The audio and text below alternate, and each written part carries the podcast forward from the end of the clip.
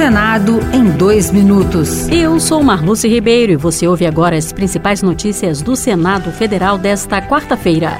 O Congresso Nacional realizou sessão solene nesta quarta-feira para marcar os 100 anos da morte de Rui Barbosa. Advogado, jornalista, empresário, diplomata, deputado, senador por cinco mandatos, o baiano Rui Barbosa é o patrono do Senado e foi um dos grandes intelectuais do país.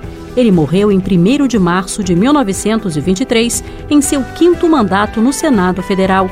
Era considerado um homem à frente do seu tempo, como lembrou o presidente do Senado e do Congresso Nacional, Rodrigo Pacheco. Notabilizou-se como um dos proeminentes líderes na proteção dos direitos humanos no Brasil, com atuação destacada na defesa da liberdade de expressão e dos direitos políticos, bem como na luta pela abolição da escravatura e contra o racismo.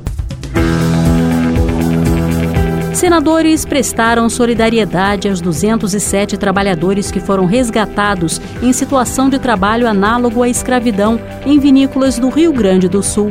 A maioria é negra e originária do estado da Bahia.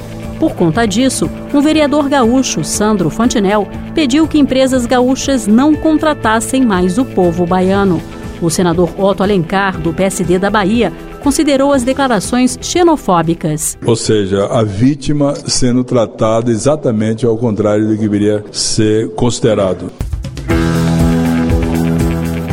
Outras notícias sobre o Senado estão disponíveis em senado.leg.br barra rádio.